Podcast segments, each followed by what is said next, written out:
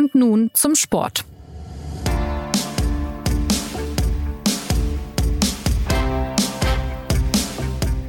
Ein neues Jahr beginnt, Deutschland bibbert sich durch den Winter und der Fußball kämpft kollektiv mit Corona.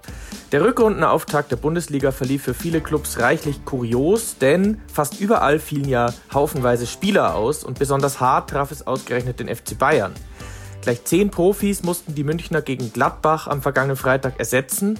Zu viele am Ende, denn bei der 1 zu 2 Pleite wurde deutlich, dass selbst der Rekordmeister ganz schön dezimiert ist.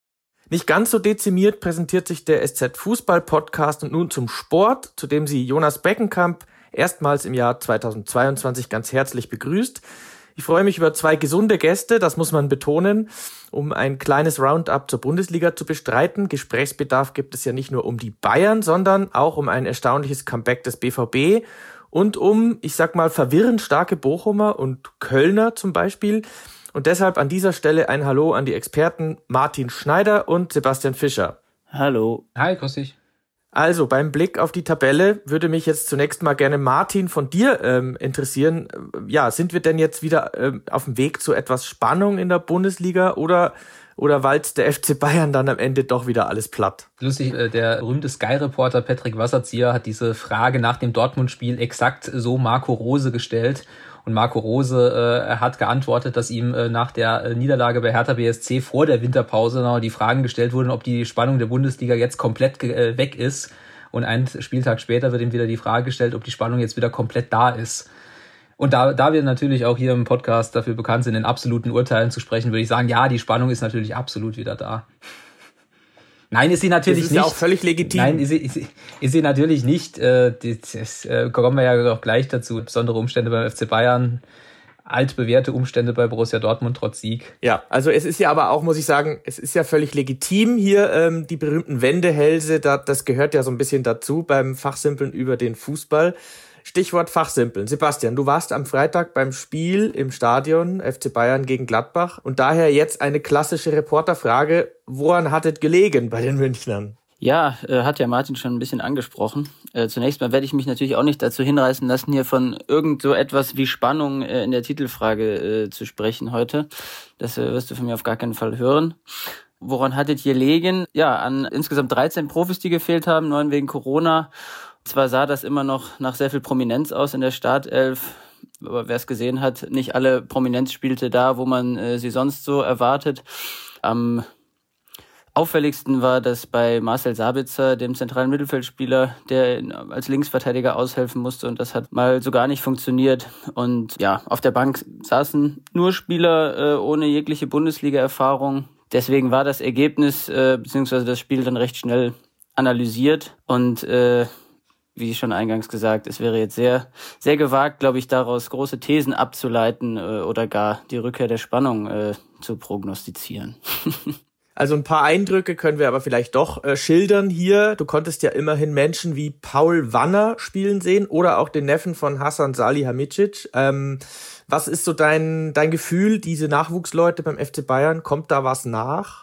Äh, ja, Lukas Copado heißt der, heißt der Neffe und er hatte sogar eine Torchance und das wäre natürlich eine herzergreifende Familiengeschichte gewesen. Äh, Hassan Salihamidzic war schon von der Bank aufgesprungen, als äh, Copado in den Strafraum lief, aber äh, er wurde dann abgegrätscht und äh, auch aus der Situation wurde nichts. Äh, Paul Wanner wurde sehr, sehr hoch gelobt äh, von, von Julian Nagelsmann, fast schon äh, ungewöhnlich. Äh, herausragender Spieler, unfassbares Talent war, glaube ich, die Wortwahl. Und äh, dass er es, äh, dass er nur im Kopf klar bleiben müsse, weil, weil er sonst eigentlich alles kann. Und dann stehen ihm Tür und Tor offen äh, wenn ich das jetzt richtig zitiert habe, äh, ja, also quasi äh, äh, ein Riesentalent, was man, es ist, glaube ich, ungewöhnlich, dass man das als Trainer so, so, so offen sagt, weil es ja auch den berühmten Druck äh, auf den Spieler erhöht. Aber äh, das, was man so in Ansätzen gesehen hat, war wirklich sehr stark. Äh, er ist auch schon, das ist auch den, den entsprechenden Experten für seine Altersklasse nicht verborgen geblieben und er ist äh, bei der, er ist ja quasi äh, von der U17-Nationalmannschaft angereist, äh, verspätet unter der Woche. Äh, sicherlich ein großes Talent, dessen Vertrag ausläuft im Sommer. Das war bislang jetzt auch nicht das große Thema. Wahrscheinlich äh, wird er auch verlängert und äh, kann ich mir vorstellen, auch wenn das jetzt irgendwie, wenn sie diese, diese Fragen jetzt gestellt werden, natürlich, äh, kann schon sein, dass da ähm, in dieser Generation jetzt, da wird ja oft, oft darüber spekuliert, was, äh, was kommt da für, kommen da für Talente nach auf dem berühmten äh, Campus des FC Bayern. Ähm, kann schon sein, dass da jetzt natürlich die ersten, äh, Jamal Musiala ja da gerne genannt wird, aber äh, wiederum nicht so richtig äh, ein, ein Eigengewächs des FC Bayern ist. Äh, kann schon sein, dass da jetzt die ersten äh, Talente so nachkommen. Wird spannend wenn man dann die erste Elf der Bayern betrachtet, wir haben es ja an, anfangs schon gehört, ähm, dann war ja doch äh, ganz schön viel Prominenz noch mit dabei, wenn auch etwas äh, positionsfremd, äh, wie bei Sabitzer. Ähm, Martin, welche Baustellen haben sich in diesem Spiel speziell für dich offenbart, jetzt mal abgesehen von Corona? Ja, es waren tatsächlich auch so ein bisschen die, die klassischen Probleme, die Bayern, man kann schon fast sagen, traditionell gegen Borussia Mönchengladbach hat. Äh, also ähm, es ist ja bekannt, dass wenn man gegen Bayern spielt, dann muss man halt gucken, dass man, äh, das war bei Hansi Flick schon so und es ist bei Julian Nagelsmann nicht mehr ganz so extrem, aber es ist immer noch so, dass man eben gucken muss, dass man äh, möglichst schnell in diese, diese berühmten Räume äh, am besten direkt hinter die Abwehr oder zumindest hinter dieses äh, defensive Mittelfeld äh, kommt und äh, in die Räume hinter das defensive Mittelfeld zu kommen. Das ist Florian Neuhaus bei Marc Rocker und Jamal Musiala auch ein paar Mal gelungen. Das zweite Gegentor ist eine ganz banale Standard, die einfach schlecht verteidigt ist. Passiert ihnen normalerweise auch nicht. In dem Fall ist es ihnen äh, passiert. Und ich glaube, der Unterschied zu einem normalen Spiel war, dass äh, sie dann halt normalerweise in der zweiten Halbzeit zurückkommen und noch zwei Tore schießen. Diesmal haben sie halt keine zwei Tore geschossen, wobei Robert Lewandowski auch noch zweimal Pfosten und Latte getroffen hat. Ähm, also die waren jetzt auch nicht unterlegen, ne? Aber ich, ich würde mich auch an diesem Spiel halt nicht so nicht so hart aufhängen. Es kommt jetzt eher darauf an, wie viele Spieler zurückkommen, wie viele Spieler fit werden äh, und ähm, wie sie dann halt, ähm, ich gehe mal davon aus, dass sie in der Champions League im Achtelfinale Salzburg schlagen werden, wie sie dann so in die entscheidende Phase der Saison gehen. Aber größere Probleme sehe ich da ehrlich gesagt noch nicht kommen. Also Manuel Neuer ist ja zumindest jetzt wieder zurück, wie man heute liest. Er war auf den Malediven und ist da ein bisschen festgehangen, dann auch in Quarantäne. Ähm, dann schauen wir doch mal ein bisschen nach vorne. Ähm, Sebastian, wie geht's denn nun weiter bei den Bayern? Ähm, erwartest du da noch weitere schwierige, komplizierte Spiele, ähm, zumal ja ähm, die Corona-Lage weiterhin angespannt ist und es geht jetzt zweimal auswärts ran? Es kommen jetzt drei Profis zurück. Äh, also äh, Manuel Neuer hast du angesprochen, aber schon drei waren am Wochenende wieder im Training, äh, nämlich Omar Richards, Kingsley Coman und, und Corentin Solisso. Und damit ähm, sind ja so ein paar äh, von den äh, eben angesprochenen äh, sozusagen akuten äh, Baustellen vielleicht sogar behoben. Omar Richards ist ein Linksverteidiger.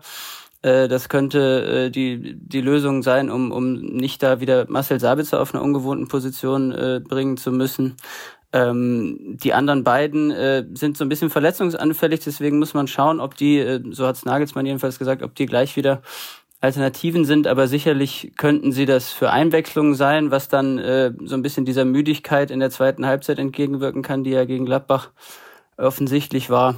Und dann ähm, bleibt Stand jetzt, also bleiben nicht mehr so viele äh, Probleme übrig, von denen wir gesprochen haben. Klar, sind immer noch viele wichtige Spieler weg, aber Bayern ist natürlich da äh, Favorit in Köln äh, und äh, deswegen ich, ich erwarte da jetzt nicht die nicht die, nicht die Riesenprobleme. Man weiß natürlich nicht, wie es jetzt irgendwie, wie so die, wie sich die Ansteckungen weiterentwickeln, ne, ganz ehrlich. Also das ist ja, wird die ganze Liga wahrscheinlich noch irgendwie weiter äh, beschäftigen, klar. Aber wenn jetzt mal keine weiteren Spieler ausfallen, würde ich mal vermuten, dass es, äh, dass wir jetzt nicht auf die riesen Krisenwochen des äh, Rekordmeisters zusteuern. Also dann sollten wir nach dem zweiten Sieg hintereinander gegen die Bayern zumindest auch kurz über die Gladbacher reden. Ähm, Martin, dort äh, lief es ja zum Jahresende überhaupt nicht gut bei der Borussia. Ähm, aber irgendwas scheint diese Mannschaft zu haben, dass sie äh, oft gegen die Bayern gut aussieht. Kannst du ein bisschen erklären, was? Ist das irgendwie was Psychologisches? Ähm, hat, hat Gladbach die richtigen Spieler, um gegen die Bayern zu bestehen? Das sind jetzt zwei Aspekte in der Frage. Einmal Gladbach speziell gegen Bayern. Ich glaube, die Frage kann man mit, mittlerweile mit Ja beantworten. Die Statistik beantwortet äh, sie relativ eindeutig. Also äh, das Phänomen des Lieblingsgegners. Ähm, ich glaube halt, dass Gladbach sich leichter tut, wenn sie halt gegen einen Gegner spielen können. Das war unter Marco Rose schon stellenweise so. Das ist unter Adi, Adi Hütter immer noch so. Also wenn sie halt nicht selbst agieren müssen und dass sie gegen Bayern eben das Selbstbewusstsein haben, allein durch dieses, dieses, äh, dieses 5 zu 0 natürlich, wo sie halt gemerkt haben, okay, es funktioniert auch sehr gut. Ähm, der zweite Aspekt der Frage ist so ein bisschen, was ist in Gladbach los? Äh, also wie konnten die da unten äh, reinrutschen? Die Frage ist sehr viel schwerer zu beantworten. Ich bin mir nicht sicher, ob es so viele Leute gibt, die das genau wissen oder ob es da wirklich nur einen Grund gibt. Man kann grob sagen, dass diese Mannschaft in eine seltsame Phase gerutscht ist, ähm, auch wegen des Transfermarkts, dass eigentlich der Plan war, Spieler abzugeben, äh, was jetzt ja auch offensichtlich ist mit, mit, mit Matthias Ginter und äh, Dennis Zakaria, die gesagt haben, sie werden den Verein verlassen, dass aber wegen der Corona-Pandemie im vergangenen Sommer einfach kein Markt da war und ich dann die schwierige Situation oder die, die ungewöhnliche Situation hatte, dass ich quasi in Gladbach zu viele gute Spieler auf einmal hatte. Das klingt jetzt erstmal nach einem Luxusproblem. Es führte aber dazu, dass ich Spieler wie, wie Florian Neuhaus zum Beispiel, dass die dauerhaft auf der, auf der Bank sitzen mussten und eigentlich gehört er da nicht hin. Also ein Spieler wie Florian Neuhaus darf in Gladbach eigentlich niemals auf der Bank sitzen, auch wenn er eine Formkrise hatte. Ich weiß das. Ich weiß auch, dass er ein paar fiese Fehlpässe gespielt hat.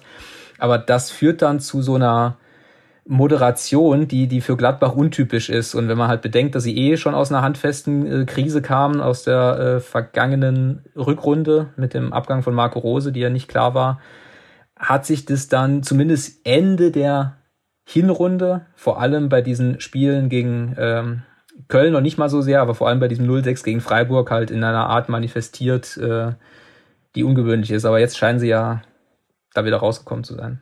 Also die Gladbacher ähm, haben ihren ersten Sieg 2022 äh, schon geschafft. Übrigens auch der BVB, über den wollen wir auch reden. Die sind ja eigentlich der ähm, ja Nummer eins ähm, Nummer eins angeführte Bayern-Herausforderer.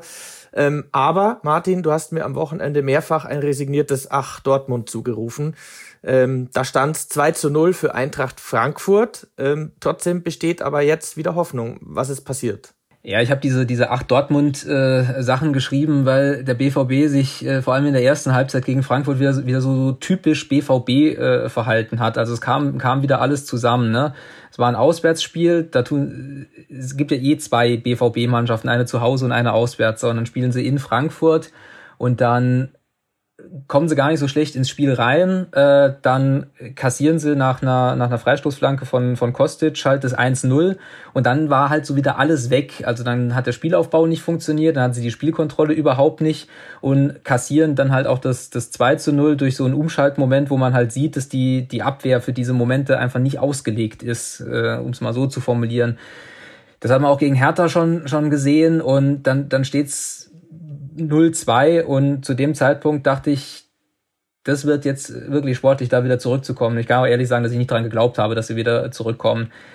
Aber äh, haben sie geschafft. Äh, dennoch finde ich, dass dieses Spiel die, die grundsätzlichen Probleme von Dortmund absolut offenbart haben, nämlich dieser dieser große Qualitativunterschied zwischen der Offensive und der Defensive, um es mal platt auszudrücken. Da fragt sich ja die ganze Welt inzwischen, und zwar schon ganz schön lange, woher diese Launenhaftigkeit bei den Dortmundern kommt. Ähm, Sebastian, was ist dein Erklärungsansatz und auch vor allem ohne das Wort Mentalität ähm, zu erwähnen? Das ist, glaube ich, die Schwierigkeit. Ja, ich, das habe ich natürlich hier mir in den Notizen. Äh, mein erstes Wort ist natürlich Mentalität.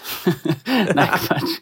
Also äh, ja, Martin war ja ganz schon gerade im Modus, das sozusagen äh, zu erklären, diese äh, Qualitätsunterschiede innerhalb der Mannschaft. Äh, es liegt definitiv, äh, ich, ich weiß, ich werde wahrscheinlich keine äh, endgültige Antwort jetzt hier finden, woran es liegt.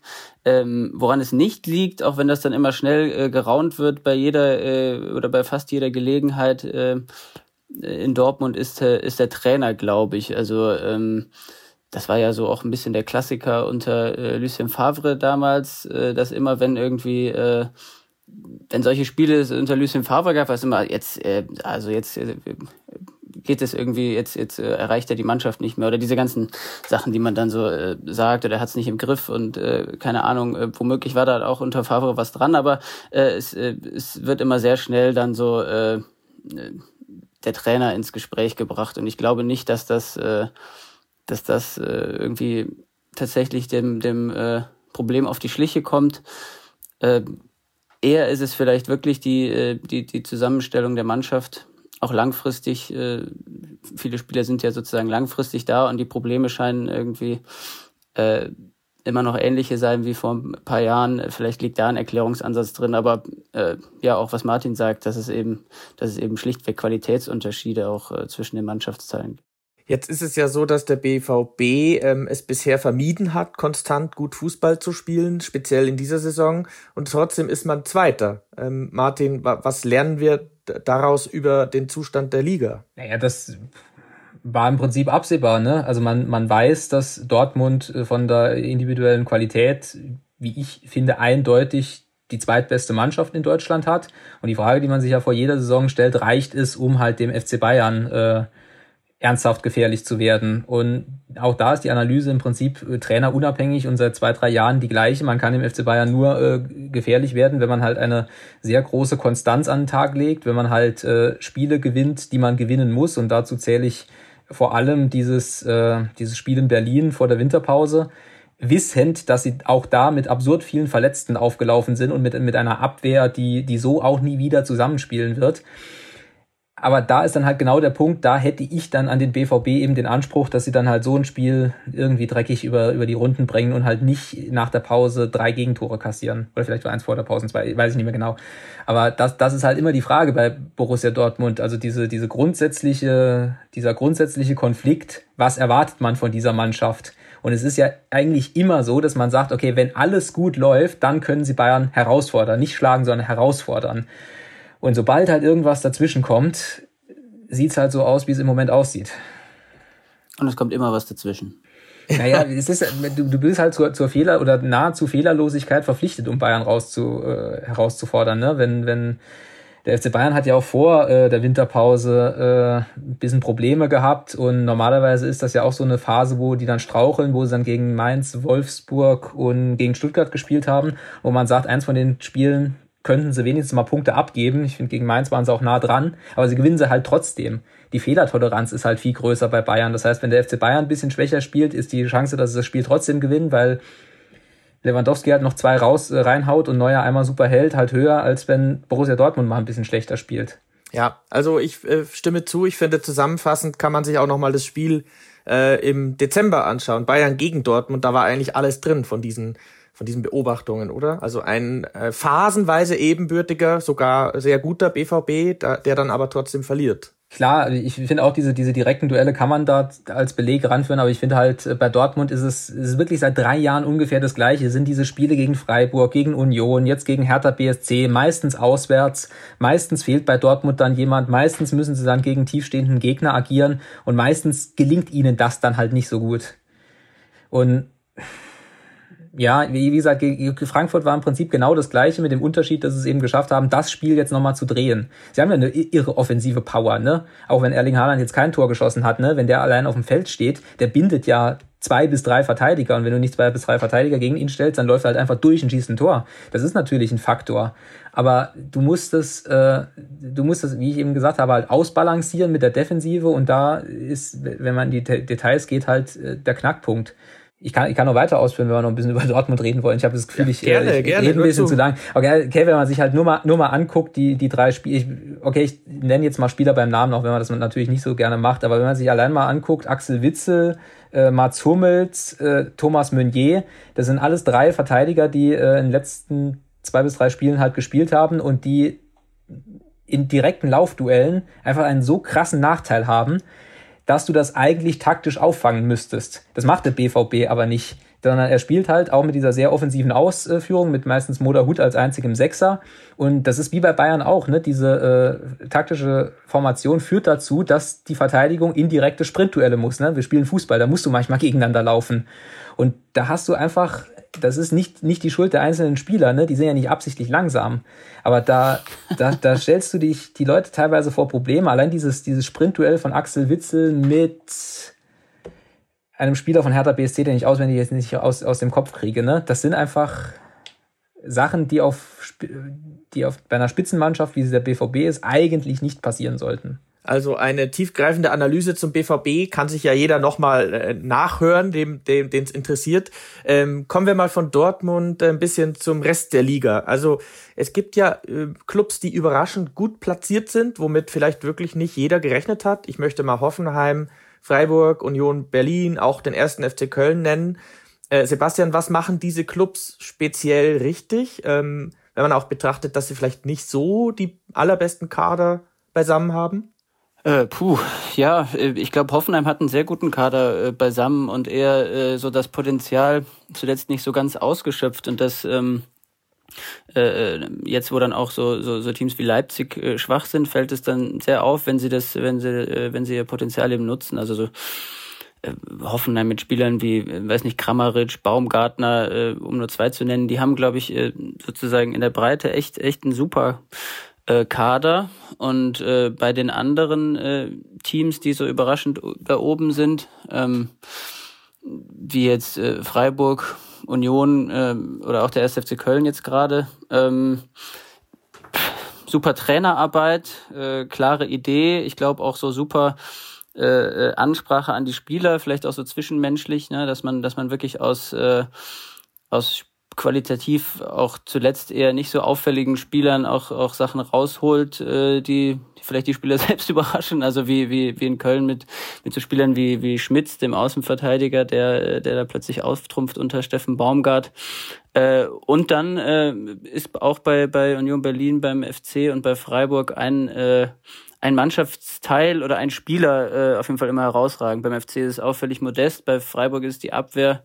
Union Berlin würde ich immer noch Max Kruse nennen. Also das, äh, das würde ich so als, als äh, Gründe anführen, warum da manche gut sind. Und klar hat das dann auch wiederum damit zu tun, dass manche schlecht sind, wie eben Wolfsburg und Leipzig, wo einfach äh, ja schlichtweg äh, Fehlentscheidungen getroffen äh, wurden und zwar ganz schön viele, auch so so managementmäßig. Äh, Trainer wurde äh, an beiden Standorten schon mal gewechselt. Ähm, ja, eigentlich eigentlich interessant, dass gerade Leipzig und Wolfsburg, denen man äh, die Corona-Pandemie äh, so gar nicht als Ausrede gelten lassen kann, aufgrund der spezifischen Standorte, dass gerade die jetzt irgendwie so Probleme haben.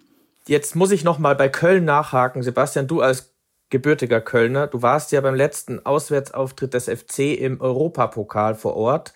Und der war nicht etwa 1987, oder? Sondern 2017 beim FC Arsenal. Ich glaube, du warst im Stadion. Das ist korrekt. Jetzt die Frage, was wäre denn in Köln los, wenn man sich wieder mal für den Europapokal qualifiziert? Kann man sich das irgendwie vorstellen?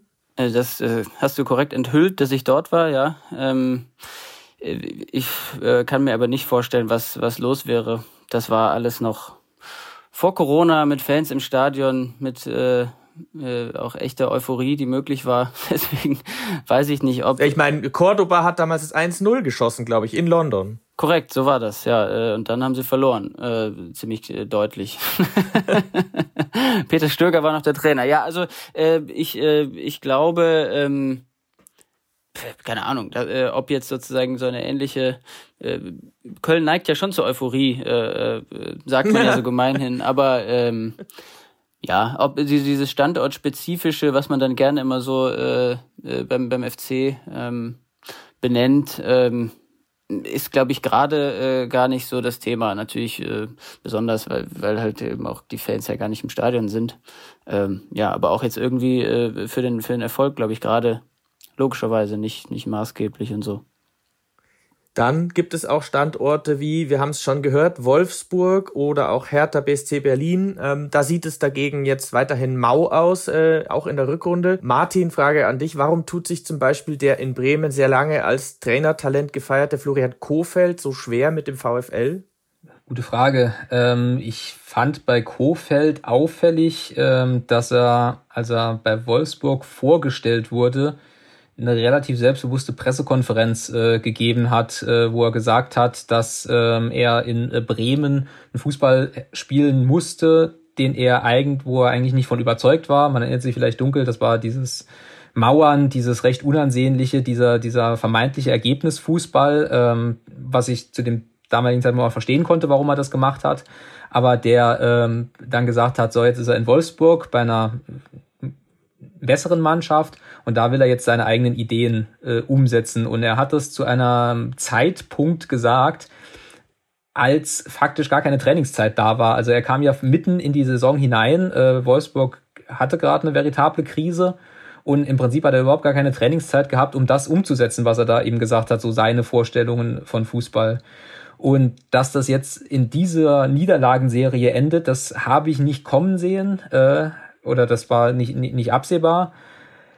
Aber es liegt vielleicht auch so, so ein bisschen daran, jedenfalls alles, was ich von Wolfsburg sehe, ist es eben auch so, dass sie einen äh, eher spielerisch ambitionierteren Ansatz haben. Den müssen sie halt auch haben, sind Champions League oder haben sich für die Champions League qualifiziert, waren letztes Jahr Vierter. Jedenfalls, du, du musst als Wolfsburg Initiative übernehmen und es ist eben in der Bundesliga so, dass äh, wir nennen uns an Pep Guardiola, die Bundesliga ist eine Konterliga. Immer wenn man Initiative übernehmen muss, dann sagen halt, sagen wir grob 10 von, mindestens mal 10 von 18 Vereinen Danke, dann arbeiten wir schön gegen dich. Und in der Falle sind sie, glaube ich, ein bisschen drin. Äh, man müsste dann natürlich auf die, die Spiele einzeln eingehen, aber jetzt zum Beispiel gegen Bochum, das war natürlich so ein, so ein Spiel, wo Bochum natürlich danken sagt, okay, ihr seid der Champions League Verein, wir sind der schöne Verein von der Kastrober Straße, jetzt kommt mal und im Zweifel flanken wir halt rein und köpfen das 1-0. Und es ist, äh, äh, äh, kurz das noch vielleicht zur Ergänzung, finde ich, äh, ist ja gerade wirklich eine ganz interessante Beobachtung so für die nächsten Wochen, weil nicht nur Kofeld wurde ja als großes Trainertalent äh, gefeiert, sondern auch Domenico Tedesco. Und der hat, äh, ist eine bisschen ähnliche Situation. Der Schalke auch äh, so sehr äh, defensiv geprägten äh, Fußball äh, ich glaube, manche haben auch gesagt, eher unansehnlich äh, äh, spielen lassen musste oder spielen lassen hat und jetzt eben in Leipzig da ganz andere Möglichkeiten vorfindet. Ähm, also äh, ohne da jetzt schon ein abschließendes Urteil zu haben, ganz interessant, so in den, in den kommenden Monaten diese beiden Trainer da mal zu beobachten und vielleicht dann zu sehen, äh, ja, wie facettenreich können sie äh, mit einer Mannschaft arbeiten und äh, ja, wie, wie, wie gut sind sie wirklich als Trainer so, ja, weil äh, jetzt sozusagen die, die frischsten Eindrücke sind dann natürlich immer die, die einen prägen. Leipzig hat echt ziemlich gut gespielt am Wochenende. Ähm, oh, aber ja, ich, ich will da jetzt einfach mal kein, noch kein Urteil sprechen, sondern mal, mal schauen, aber als Hinweis vielleicht, das ist ganz, ganz interessant die nächsten Wochen. Okay, dann haben wir jetzt noch Zeit für ähm, eine Fachfrage. Ihr könnt es euch aussuchen. Möchtet ihr lieber über die mögliche Rückkehr von Nico Kovac zu Hertha sprechen oder über Ricardo Pepi beim FC Augsburg. Oh. Sucht es euch aus. Über Ricardo Pepi ist ja noch viel zu wenig gesprochen worden. Da sollten wir, sollten wir dringend äh, auch noch drüber sprechen. also, aber da, dadurch, also, da, da, dadurch, dass eine äh, äh, allein im Bereich des Spekulativen bewegt und das andere äh, immerhin schon sozusagen äh, da, da gibt es schon Indizien, auf die man sich, auf die man sich berufen kann, würde ich sagen, äh, wir sprechen noch kurz über Peppi. Finde ich ganz, äh, äh, finde ich ganz, ganz interessant, so wie äh, einfach dieser Widerspruch, ja, äh, wie wie der FC Augsburg wirklich auf den, äh, auf allen Kanälen, äh, äh, äh, auf allen seinen digitalen Kanälen so die die Chance ergreift. Äh für, für, für diesen Transfer und diesen äh, diesen jungen Mann zu werben, also äh, diesen wirklich einen Hype entfacht und dann äh, sozusagen ganz physisch die die üblichen äh, Protagonisten wie wie Markus Weinziel und, äh, und und Stefan Reuter stehen dann äh, vor den Mikrofonen und müssen das alles äh, erstmal wieder komplett einfangen, was da was da so an äh, Riesenhype äh, äh, entfacht worden ist. Äh, das fand ich ganz äh, ganz witzig so am äh, rund um das Wochenende und ja, er ist dann eingewechselt worden, hatte eine Torchance, auch die wurde glaube ich äh, auf den äh, auf dem Twitter-Kanal des FC Augsburg verbreitet, äh, wie sozusagen ein großes Ereignis. Äh, nein, keine Ahnung, ich will Ihnen jetzt auch nicht zu nahe treten. Natürlich äh, feiern die das da ab, wenn es mal so, so etwas zu vermelden gibt, was ja durchaus ungewöhnlich für den FCA ist, so ein, äh, so ein Großtransfer.